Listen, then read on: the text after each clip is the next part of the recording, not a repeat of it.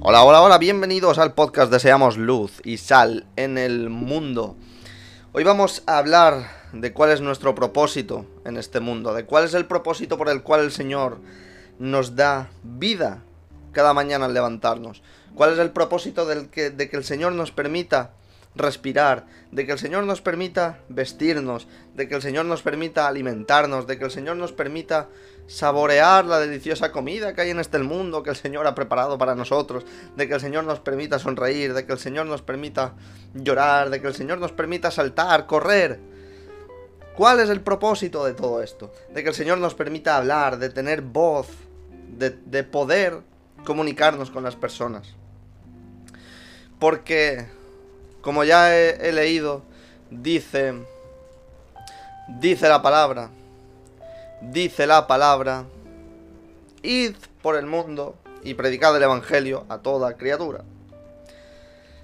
Id por el mundo y predicad la palabra a toda criatura. Este es el principal tema del que, del que vamos a hablar hoy. Este es el, el, el, el punto principal del que vamos a hablar hoy. Porque mirad, mirad, dice la palabra en, en Primera de Tesalonicenses 2, 2, en el capítulo 2, versículo 2, dice, tuvimos de nuevo, es decir, tuvimos valor en nuestro Dios para anunciaros el Evangelio, para anunciaros el Evangelio de Dios en medio, atención, atento a esto también de lo que os quiero hablar, en medio de gran oposición. Tuvimos valor en nuestro Dios para anunciaros el Evangelio de Dios en medio de gran oposición. No va a ser fácil, no es fácil. No es fácil ponerse aquí delante y predicar la palabra. Porque sabéis que la palabra es fuerte, que la palabra es dura, que la palabra confronta. Sabemos que la palabra no es algo... Para nosotros, claro, es algo hermoso. Pero para los que no conocen al Señor, la palabra es horrible. La palabra les duele, la, la palabra les quema. La palabra les confronta, la palabra les dice, eres un malvado. Apártate de la maldad y serás salvo. Apártate de la maldad, arrepiéntete y confiesa con tu boca que el Señor Jesucristo es tu Señor y es tu Dios. Entrégale tu vida. Confía en el Señor. Y la palabra es dura y la palabra es fuerte. ¿Por qué? Porque esas personas se tienen que apartar de la maldad. Pero el pecado, el pecado es dulce y el pecado es atractivo. Y cuando nosotros compartimos la palabra y nosotros evangelizamos a las naciones y nosotros evangelizamos a las naciones. Esta palabra es dura porque como está escrito, decían muchos de, los discípulos de Jesús, decían, esta palabra es dura, ¿quién podrá oírla? ¿Quién podrá oírla? Por eso dice en Primera de Tesalonicenses 2.2, que dice, anunciaros, eh, eh, eh, tuvimos valor en nuestro Dios para anunciaros el Evangelio de Dios en medio de gran oposición, en medio de gran oposición, porque no van a querer leer la palabra. No van a querer leer o, escuchar la palabra. No van a querer escuchar la palabra. Ese es el problema. No van a escuchar, no van a querer escuchar, no van a querer oír. Y os voy a dar, os voy a dar varios ejemplos. Os quiero dar varios ejemplos bíblicos de cómo, de cómo ya cuando Jesús andaba por aquí, de cómo se oponían a ese evangelio que él estaba trayendo. Mirad, en Marcos, Marcos 12:10 dice, ni aún esta escritura habéis leído, la piedra que desecharon los constructores, la piedra que desecharon los, los constructores, es decir, la palabra que ellos están rechazando, esa palabra en piedra angular se ha convertido. Y como sabéis, una piedra angular es algo que sostiene todo, es algo que sostiene una gran parte de algo. Y dice, la piedra que desecharon, es decir, la palabra que desecharon, se convirtió se convirtió en piedra angular. Ya ahí estamos viendo cómo las personas desechaban, desechaban la palabra de vida. ¿Por qué? Porque la palabra trae vida, la palabra trae liberación, la palabra trae salvación, la palabra trae gozo, alegría. Pero la gente, a pesar de todo, rechaza la palabra, porque el pecado y la maldad les llama más que la palabra de Dios. Ahora dice también en Mateo, Mateo 8:34 dice, y toda la ciudad salió al encuentro de Jesús. Y cuando le vieron, le rogaron que se fuera de su comarca. Aquí vemos otra vez otro rechazo. Otro rechazo. Le rogaron que se fuera de su comarca. Otra vez. Vuelvo a leeros. Vuelvo a leeros. Tuvimos valor en nuestro Dios para anunciaros el Evangelio de Dios en medio de gran oposición. En medio de gran oposición. Es decir, es decir, dice, y toda la ciudad, y toda la ciudad salió al encuentro de Jesús, y cuando le vieron, le rogaron que se fuera de su comarca. No uno, ni dos, ni tres, ni cuatro personas, sino toda la ciudad salió y le rogaron que se fuera de su comarca. Fijaros fijaros la oposición. Lo que es la oposición. No se van a poner a oponer a vosotros ni una, ni dos, ni tres, ni cuatro personas, sino que se van a oponer miles de personas, cientos y millones de personas. Se van a oponer a este evangelio y a esta palabra. Se van a oponer miles de personas cuando vosotros estéis hablando de la palabra. Se os van a oponer miles y millones de personas. Y dice también Dice también en Juan 1.11, a lo suyo vino y los suyos no le recibieron. Y aquí volvemos otra vez, oposición. No quieren, no quieren. A lo suyo vino y los suyos no le recibieron, porque él traía la palabra de verdad y traía la palabra de vida, que nosotros sabemos que Jesús es el camino, es la verdad y es la vida. Y ellos estaban tan entrenebrecidos por sus pecados, por su maldad, que no soportaban la luz, porque esta palabra es la luz, porque esta palabra es la vida. Amén. y veis aquí, ¿qué os quiero decir con esto? ¿Qué os quiero decir con esto? Varios mensajes tenemos aquí. Varios mensajes.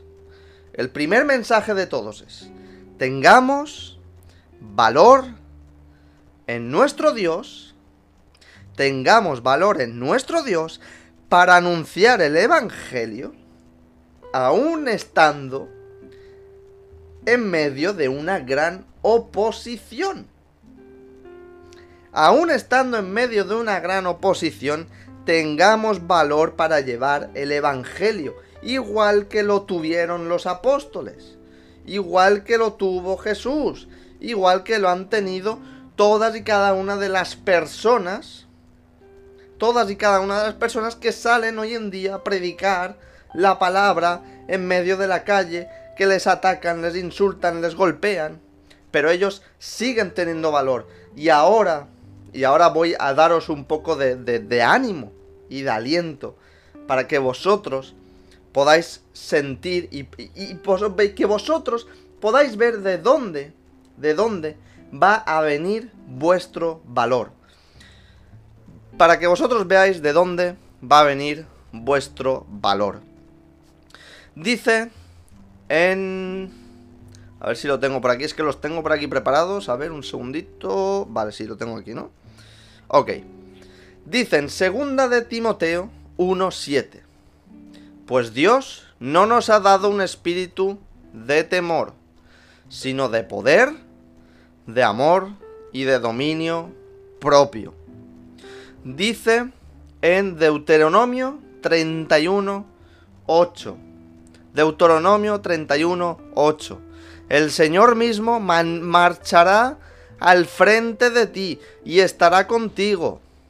Nunca te dejará ni te abandonará. No temas ni te desanimes. Dice también Josué 1.9, yo te lo he ordenado. Atentos, yo te lo he ordenado. No es, no son consejos, no son, no son, no son, eh, eh, no es que nosotros tengamos que, ay, bueno, es que no sé, es que yo tengo miedo. No, dice el Señor, yo te lo he ordenado. Sé fuerte y valiente. Sé fuerte y valiente. No tengas miedo, ni te desanimes, porque el Señor tu Dios te acompañará donde quiera que vayas. Y sabemos, sabemos que esta palabra es la verdad. Sabemos que esta palabra es la verdad y que ningún fallo tiene. Y si dice el Señor, dice el Señor, te lo ordena el Señor, sé fuerte y valiente. No tengas miedo ni te desanimes, porque el Señor tu Dios, atentos, te acompañará donde quiera que vayas. No tengas miedo en salir a predicar, no tengas miedo en ir a predicar a tu familia, no tengas miedo en salir y predicar a las personas de la calle, porque el Señor ya te ha dicho el Señor tu Dios te acompañará a donde quiera que vayas. Y dice en Deuteronomio 31.8, el Señor mismo marchará al frente de ti y estará contigo. Nunca te dejará ni te abandonará. No temas ni te desanimes. No temas ni te desanimes. Uf, qué grandes palabras, ¿eh? Dice en 1 Corintios 16.13 manténganse alerta, permanezcan firmes en la fe. Y dice, sean valientes y fuertes, sean valientes y fuertes. Valientes y fuertes. ¿Por qué? Seamos valientes y fuertes. Y lo dice en 1 Corintios 16, 13, al igual que lo dice en Josué 1.9. Sé fuerte y valiente. Sé valiente y fuerte porque el Señor mismo marchará al frente de ti, porque así está escrito y así es como ocurre. Cuando tú te vas a hacer la obra del Señor, Él va a estar contigo. Él va a estar contigo. Y no es una opción. Y no es una opción que tú seas cobarde. No es una opción que tú tengas miedo. No es una opción porque dice el Señor mismo marchará frente de ti y estará contigo. Y dice, ya te lo he ordenado. Sé fuerte y valiente. No es una opción, es una orden. Es una orden del Señor Todopoderoso. Es soberano. Es soberano. Y es una orden del Señor. Es una orden del Señor. Sé fuerte y valiente. Así que, aplicároslo. aplicároslo. Voy a leer un par de cositas más. Tenemos también... Tenemos también, a ver, a ver, a ver. Tenemos Juan 14:27 que dice, la paz les dejo, mi paz les doy. Yo no se las doy a ustedes como se las da el mundo. No se angustien ni se acobarden. Dice el Señor, dice el Señor, no se angustien ni se acobarden. Yo, yo quiero hacer un punto aquí. Yo quiero hacer aquí un paréntesis. Es que el Señor no dice, yo te recomiendo que no te angusties ni te acobardes. No, no, no. No, no, no, no, no. El Señor no dice yo te recomiendo o deberías de ser así. No, el Señor te dice sea así. El Señor te dice no te angusties. No te acobardes. ¿Por qué? Porque tú no tienes espíritu de temor. Tú no tienes espíritu de temor. Porque dice que el Señor no nos ha dado un espíritu de temor, sino de poder. Un espíritu de poder, de amor y de dominio propio. Y si tú tienes un espíritu de dominio propio, tú debes de saber que el Señor, el Señor te manda a ser fuerte. El Señor te manda a ser valiente. Y el Señor te manda a no angustiarte y el Señor te manda a que no te acobardes. A que no te acobardes. Así es, y así es como debemos de hacerlo. Y así es como debemos de hacerlo. Y ya por último, os quiero leer también el Salmo 27, 14, que dice, Pon tu esperanza en el Señor, ten valor, cobra ánimo, pon tu esperanza en el Señor. Y de aquí quiero llevaros a otro versículo, de aquí quiero llevaros a otro versículo, que dice, un segundito, que, o sea, me lo sé, pero, pero quiero leerlo literalmente. Y dice, Así que no os afanéis por el día de mañana, porque el día de mañana traerá su afán. Basta a cada día su propio mal. Es decir, no te afanes. Busca al Señor. Y como os acabo de leer, como os acabo de leer, en el Salmo 20, uh, perdón, 27.14, dice, pon tu esperanza en el Señor. Ten valor, cobra ánimo, pon tu esperanza en el Señor. Y cuando pones tu esperanza en el Señor, el Señor te dice, no os afanéis por el día de mañana, porque el día de mañana traerá su propio afán. Basta cada día su propio mal. Es decir, no os afanéis, no os afanéis y haced caso al Señor. Y si el Señor te dice, pon tu esperanza en el Señor, pon tu esperanza en el Señor, no pongas tu esperanza en lo que has de hacer mañana, en lo que quieres pensar mañana. Salmos 27, 14, exacto, ese era el salmo que estaba leyendo. Pon tu esperanza en el Señor. Pon tu esperanza en el Señor y no te afanes. Porque en la Biblia en ningún momento te dice, planifica del día de mañana y, ponte todo el día a pensar en qué vas a... No, al contrario, te dice, no, no os afanéis por el día de mañana. En plan, no penséis en, en, en, qué, en qué habéis de comer o en qué habéis de vestir, porque el Señor vuestro Padre ya conoce todas vuestras necesidades y Él suplirá todo. El Señor suplirá todo lo que necesitáis. Vosotros, lo que tenéis que centraros. Es que al final el, mensaje, el mensaje de todo esto es... ¿Por qué os quiero decir, por qué os quiero dar este mensaje de, de, valor, este mensaje de valentía, este mensaje de no temáis? ¿Por qué? Porque como he dicho... Como he dicho al principio, a ver si lo encuentro... Uh, uh, un segundito. es que no sé dónde está. Aquí, vale. Es que tengo como 20.000 versículos abiertos y, los tengo todos súper desordenados. Al principio de esta prédica, que por cierto en el podcast no, no lo he mencionado este versículo, pero lo vuelvo a mencionar. Lo vuelvo a mencionar. Recorría a Jesús. E, este es el mensaje principal que yo quiero dar. Este es el principal mensaje que yo quiero que entendáis de todo esto. Dice el Señor en Mateo 9, 35 al 38, dice, recorría Jesús todas las ciudades y aldeas, enseñando en las sinagogas de ellas, de ellos y predicando el evangelio del reino y sanando toda enfermedad y toda dolencia en el pueblo. Y dice, y al ver las multitudes, tuvo compasión de ellas, porque estaban desamparadas y dispersas como ovejas que no tienen pastor. Entonces dijo a sus discípulos, a la verdad la mies es mucha, es decir, la, salvación, la salvación es para todo el mundo. La mies es mucha. La salvación, la salvación es mucha, mas los obreros pocos. Es decir, hay mucha gente necesitada de salvación.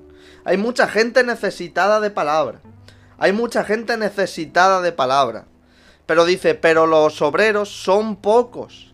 Y dice, rogad pues al Señor de la mies que envíe obreros a su mies. Y esto mismo estoy haciendo yo ahora mismo. Este es mi propósito con estas palabras. Es que yo estoy rogando al Señor a través de su palabra que envíe obreros a su mies.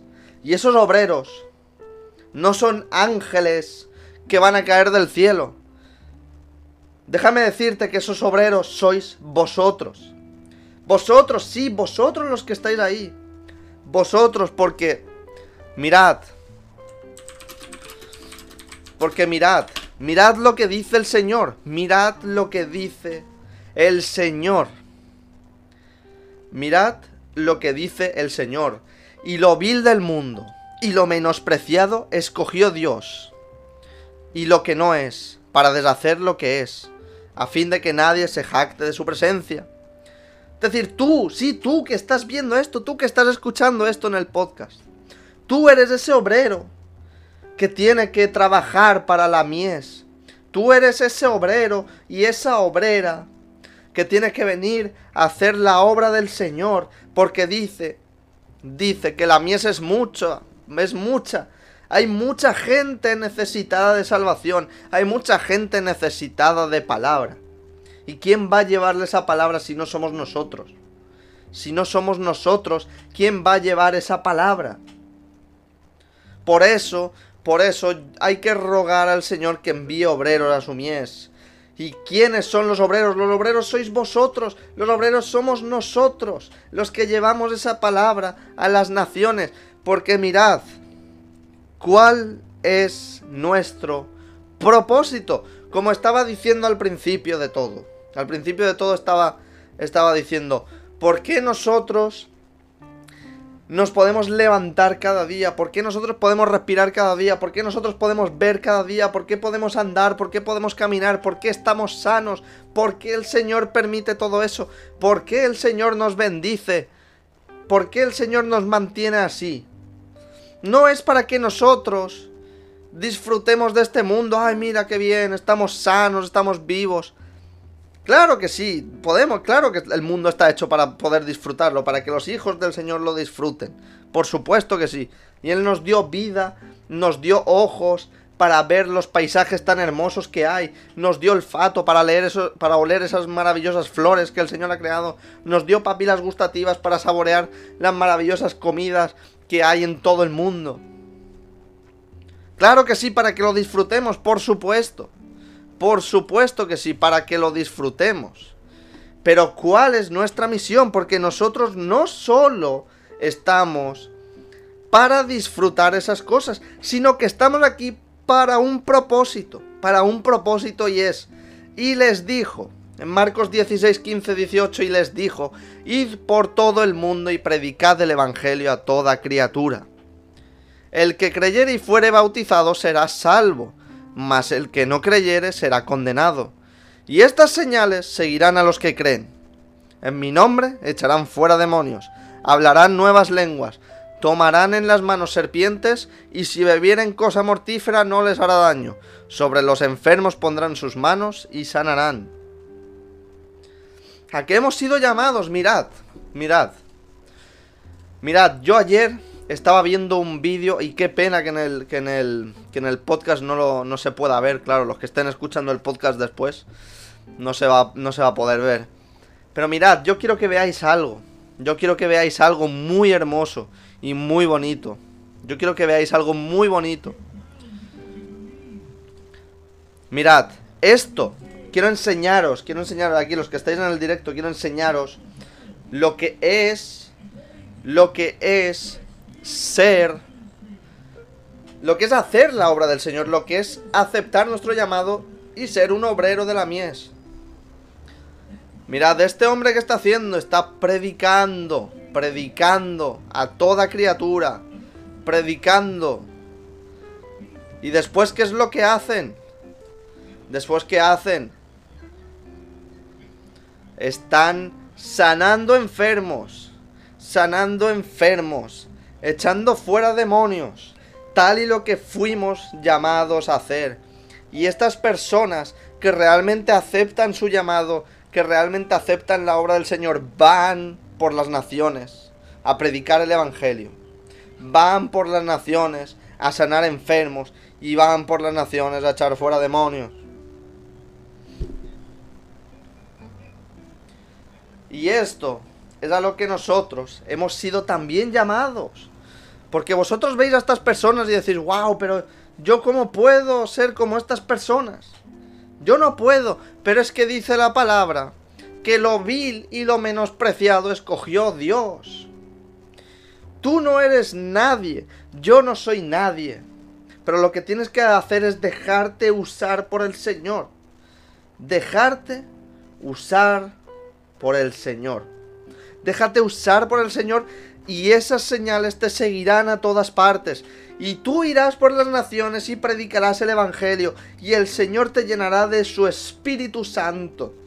Y el Señor te dará valentía, y el Señor te dará amor, y el Señor te dará dominio propio, y el Señor te, te, permitirá, que a través de su Espíritu Santo él mandará palabras de sanación a través de tu boca. Él mandará palabras de liberación a través de tu boca. Y las naciones serán sanadas. Y tú pondrás las manos sobre los enfermos y serán sanados. Y tú mandarás esa palabra de liberación y los demonios serán echados. Y esas personas recibirán el Espíritu Santo. Y esas personas empezarán a hablar en lenguas desconocidas. Y esas personas creerán, serán bautizadas y serán hechos hijos de Dios. Y esa es nuestra misión. Porque nosotros no somos nadie, no somos nadie, pero somos llamados, somos llamados a predicar el Evangelio, a predicar el Evangelio a todas las naciones, a todas las naciones. Y les dijo, id por todo el mundo y predicad el Evangelio a toda criatura. Id por todo el mundo y predicad el Evangelio a toda criatura. Y el que creyere y fuere bautizado será salvo, mas el que no creyere será condenado. Y estas señales seguirán a los que creen en mi nombre, echarán fuera demonios, hablarán nuevas lenguas, tomarán en las manos serpientes y beberán cosas mortíferas y no les hará daño sobre los enfermos pondrán sus manos y sanarán. Y estas personas serán salvas. Y estas personas serán hechas hijas de Dios. Estas personas que estaban perdidas en el mundo. Personas con, con espíritus de drogadicción. Personas con espíritus de, de lujuria. Personas que están con la mente entenebrecida porque nadie les ha llevado la luz del Evangelio, la luz y la verdad y la vida, que es Jesús, el único que puede salvar a las naciones. Nosotros en este mundo, mirad, estamos en los últimos tiempos y todo el mundo lo sabe. Estamos en los últimos tiempos y todo el mundo lo sabe. Todo el mundo sabe que estamos en los últimos tiempos, pero no podemos hacer nada para parar eso. No podemos hacer nada para parar la voluntad del Señor, porque la voluntad del Señor ya está escrita. Y Él va a venir a por sus hijos. Él va a venir a por sus hijos. Y mirad, todos los mandamientos se resumen en una sola cosa. Amarás a Dios con todo tu corazón, tu espíritu, tu cuerpo, tu alma. Y amarás a tu prójimo como a ti mismo. ¿Sabéis qué pasa? Que si, mirad, es tan fácil porque la gente dice, no, yo no puedo ser perfecto. ¿Sabes cómo, cómo eres? ¿Sabes cómo te haces perfecto? ¿Sabes cómo consigues la santidad? No está en cuanto más peques o cuanto menos peques. Tu santidad depende de una cosa.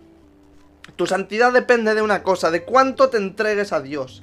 Y cuanto más te entregues a Dios y tengas amor al prójimo, ¿sabes lo que pasa? Que toda la ley se, se ha cumplido. Estás cumpliendo toda la ley si amas al prójimo. ¿Sabes por qué? Porque tenemos una misión aquí. Y sabéis cómo somos perfectos para el Señor cuando hacemos su voluntad. Y sabéis cuál es su voluntad. Id por todo el mundo y predicad el Evangelio a toda criatura. Poned las manos sobre los enfermos para que sanen y echad fuera demonios. Para que esas personas vean los milagros y se conviertan. Para que esas personas sean hechos hijos de Dios.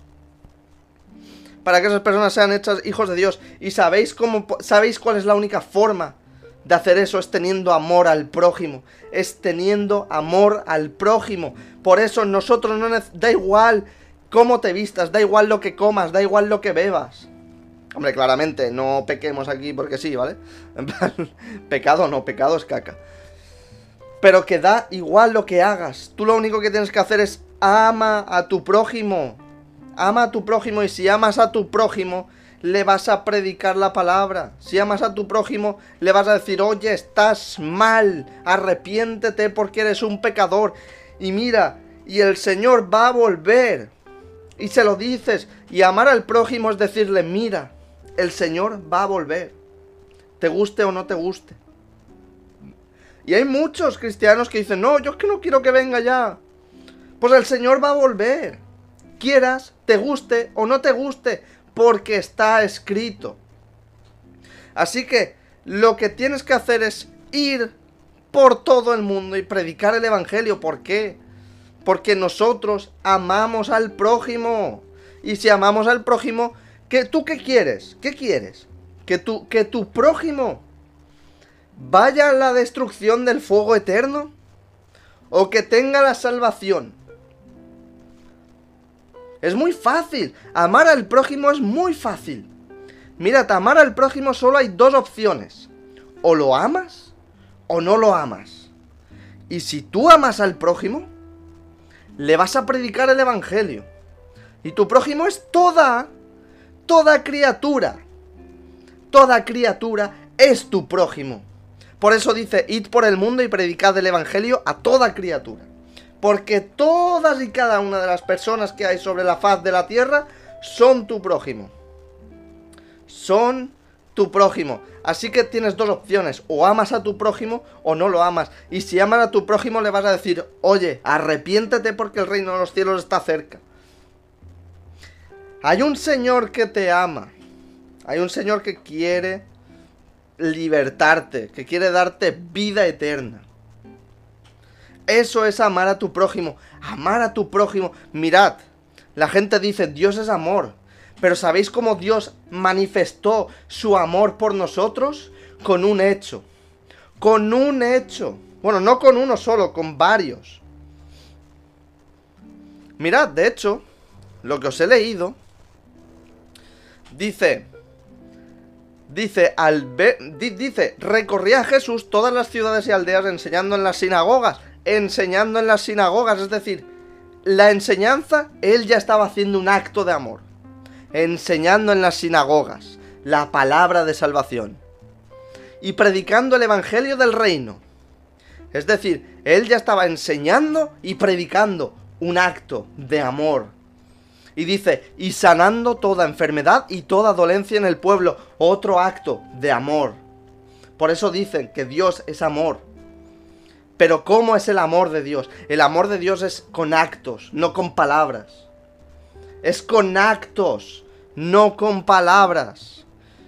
Con actos. ¿Cuál fue el acto de amor más fuerte que Dios hizo? ¿Cuál es el acto de amor que Dios hizo? El típico versículo que todos conocemos. Y dio a su Hijo unigénito por nosotros. El típico... ¿Qué es lo que hizo? Jesús murió, Dios mismo, hecho hombre. Dios se hizo hombre y bajó a la tierra. Por eso Dios es amor, porque Dios se hizo hombre. Dios se negó su... su Dios se negó su... su ah, ¿Cómo se dice? Su deidad, por así decirlo, que aún así Jesús también claramente tenía también toda la plenitud de la deidad, pero Quiero decir, bueno, ya me entendéis, ¿no? Dios se hizo hombre, bajó a este mundo y dio su vida en una cruz por ti, por mí y por todo el mundo. Por eso dice el Señor. Por eso dice el Señor, id y predicad la palabra a toda criatura. Id y predicad el Evangelio a toda criatura. ¿Por qué? Porque Jesús dio, porque Dios dio su vida por todos nosotros. Y es el mayor acto de amor. El amor no es decirte, ay, yo te quiero. Eso no es amor. Estamos viendo cómo Jesús, cómo Dios, demuestra su amor. Y así es como nosotros, ¿cómo, cómo debo de demostrar yo mi amor al prójimo? Pues igual que lo hacía Jesús, porque Jesús es, es, es nuestro ejemplo a seguir. Jesús es nuestro ejemplo a seguir.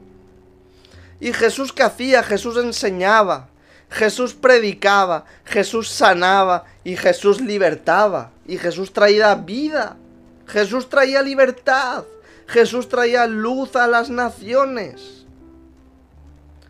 Jesús traía todo eso y eso que él traía era un acto de amor. Él, todo lo que hacía era un acto de amor. Por eso, cuando estamos eh, diciendo que una persona está haciéndolo mal, ya te empiezan a decir, no, pero no juzgues, pero no puedes juzgar, deja a las personas que hagan lo que quieran. No, porque si no te arrepientes, si no te arrepientes, yo tengo que predicarte el Evangelio tal y como es. Yo no te puedo, yo no te puedo cambiar el Evangelio para que tú no te ofendas. Yo te tengo que contar la verdad, yo te tengo que contar lo que aquí está escrito. Yo te tengo que, contar lo que aquí está escrito. Cuando nos acercamos a una persona de, la comunidad esta, eh, que, sabemos que, que, no es muy, muy que no nos acepta mucho, esta comunidad que ya todos sabemos que no la voy ni a nombrar, cuando tú les dices, un varón con un varón para Dios es abominación y una hembra con una hembra para Dios es abominación y es un acto de maldad porque lo dice la palabra, porque está escrito. Yo lo siento, pero yo no puedo cambiar ese evangelio. Esa palabra está así y es así y yo no te la puedo cambiar para que tú no te ofendas. Lo siento, pero la palabra es esta. Si tú quieres seguir haciendo el mal, adelante, haz el mal. Pero yo te tengo que predicar el Evangelio. Yo te tengo que predicar el Evangelio. Porque es lo que he sido llamado a hacer. Porque es la muestra de amor. Porque la muestra de amor hacia una persona de esa comunidad no es decirle Dios te ama. Es decirle Dios te ama y en su palabra pone que lo que tú estás haciendo es una abominación a sus ojos y él no se puede acercar a, una persona que, que hace maldades. Es que no puede. No puede tratar contigo si primero no te arrepientes de tu maldad. Si tú no te arrepientes de tu maldad, el Señor no puede trabajar contigo. Tú eres una vasija de barro y el Señor te tiene que dar forma. Pero Él no te puede dar forma hasta que tú, hasta que tú le permitas que Él trabaje contigo. Os voy a poner el ejemplo mítico que todos conocéis, seguro, del peluquero. Entra un hombre a una peluquería y dice, Dios no existe. O sea, el peluquero dice, Dios no existe. Ok, sale el hombre, va y encuentra en la calle a una persona con el pelo largo, una barba súper larga, y entra a la peluquería y le dice, los peluqueros no existen. Los peluqueros no existen. Dice el peluquero, no, claro que existo. ¿No ves que a ti te he cortado el pelo hace un momento? Dice, bueno, pero entonces si los peluqueros existieran, no habría gente con el pelo tan largo y la barba tan larga, ¿verdad? Y dice el peluquero, es que yo no puedo obligarlo a que él venga a cortarse el pelo. Es él el que tiene que entrar en mi peluquería y decirme, oye, quiero que me cortes el pelo y me arregles la barba. Él no puede ir a obligar a nadie. no puede ir detrás de una persona a cortarle el pelo porque estarías cortándole su libertad. Es él el que tiene que ir al peluquero. Y el peluquero dice, es que si él no viene a mí, si él no viene a mí y me dice, córtame el pelo porque yo quiero que me cortes el pelo y que me arregles la barba, él no puede hacer nada. Por lo tanto, el peluquero está ahí, es decir, Dios está ahí. Pero está esperando a que tú vayas a él. Y para ir a él primero tienes que saber que lo que estás haciendo está mal. Primero tienes que saber que lo que estás haciendo está mal. Y de que estás en error. Y de que estás haciendo maldades. Y de que eres un impío. Y de que eres un pecador. Que aún no ha sido redimido porque aún no conoce al Señor. Es decir, bueno, aún no se ha rendido al Señor. Es decir, cuando tú te rindes al Señor y lo aceptas, tú pasas a, a ser un santo del Señor. Porque Él ya ha perdonado tus pecados en la cruz. Entonces, no podemos dejar de predicar el Evangelio. ¿Para qué? Para que la gente, nosotros, a, través del Evangelio, sabemos lo que está mal y lo que está... Y a través de la ley, ojo, muchas cosas de la ley también nos dan el conocimiento de lo que está bien y de lo que está mal. Y nosotros, porque la ley está hecha para el transgresor. De hecho, os lo voy a leer. Mirad. ¿Por qué pone esto aquí? Voy a leer esto, un segundito. Dice... Ah, ¿dónde está? Que me he rayado. Vale. Dice, conociendo esto, dice en primera de Timoteo 1.9, dice, conociendo esto, que la ley no fue dada para el justo, es decir, nosotros, los hijos de Dios, somos justos porque somos justificados por la sangre del Cordero. Dice, la ley no fue dada para el justo, sino para los transgresores y desobedientes, para los impíos y pecadores, para los irreverentes y profanos, para los parricidas y matricidas, para los homicidas. Creo que sigue, ¿no? El este, a ver, perdón. Eh. No, ¿qué es esto? Ah, que me he ido de lado. Pero un segundito. Para los fornicarios, para los sodomitas, para los sodomitas, es decir, los de la comunidad esta innombrable, para los secuestradores, para los mentirosos, para los perjuros y para cuantos se opongan a la sana doctrina, según el glorioso evangelio del Dios bendito que a mí me ha sido encomendado. Es decir, la ley no es para nosotros, porque nosotros estamos justificados por la sangre de Cristo al haber aceptado su sacrificio. Y nuestros pecados han sido perdonados. Ahora, claro que nosotros sabemos cuando estamos haciendo algo mal. Es decir, nosotros no nos vamos a poner a mentir, nosotros no nos vamos a poner a fornicar, no vamos a ser unos sodomitas, no vamos a matar, no vamos a, hacer nada de estas cosas. Claro que no, vamos a intentar no hacerlo. Por supuesto, porque dice la palabra, no toméis como, no toméis la libertad, eh, no toméis la gracia como, eh, ¿cómo se dice? Como perjuicio para bueno, no, no toméis la libertad para hacer el mal. Es decir, no toméis la gracia para hacer el mal.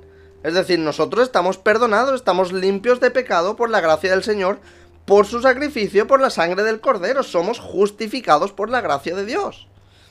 Por el sacrificio de Jesucristo. Y somos justificados y somos justos delante de Él. Por lo tanto, no utilicemos la gracia y la salvación que Él nos ha dado de una forma gratuita gratuita, no la utilicemos como excusa para pecar, por supuesto que no. Porque lo dice la palabra, no utilicemos la gracia como pretexto, no utilicéis la gracia como pretexto para pecar, para hacer otra vez maldades, para volver a ser esclavos del pecado del cual el Señor nos libertó. Porque el Señor nos libertó del pecado, de las tinieblas y nos adoptó como hijos suyos y por lo tanto como hijos suyos debemos de obedecer su palabra. Debemos de obedecer su palabra como hijos suyos. Ahora, dicho esto, dicho esto, ¿a qué hemos sido llamados? Ahora, no sé dónde lo tengo esto puesto, Ahora, no sé dónde lo tengo esto puesto, pero bueno, voy a ir buscando los versículos. Ah, ah, ah. ¿A qué hemos sido llamados? Primero, id y predicad el Evangelio a todas las naciones. Y dice el Señor, no me elegisteis vosotros a mí, sino que yo os elegí a vosotros, y os he puesto para que vayáis y llevéis fruto, y vuestro fruto permanezca, para que todo lo que pidierais al Padre en mi nombre, Él os lo dé. Es decir, y os he puesto para que vayáis y llevéis fruto, y vuestro fruto permanezca. Es decir, ¿qué es el fruto? El fruto del Espíritu Santo. Paz, mansedumbre, gozo, alegría,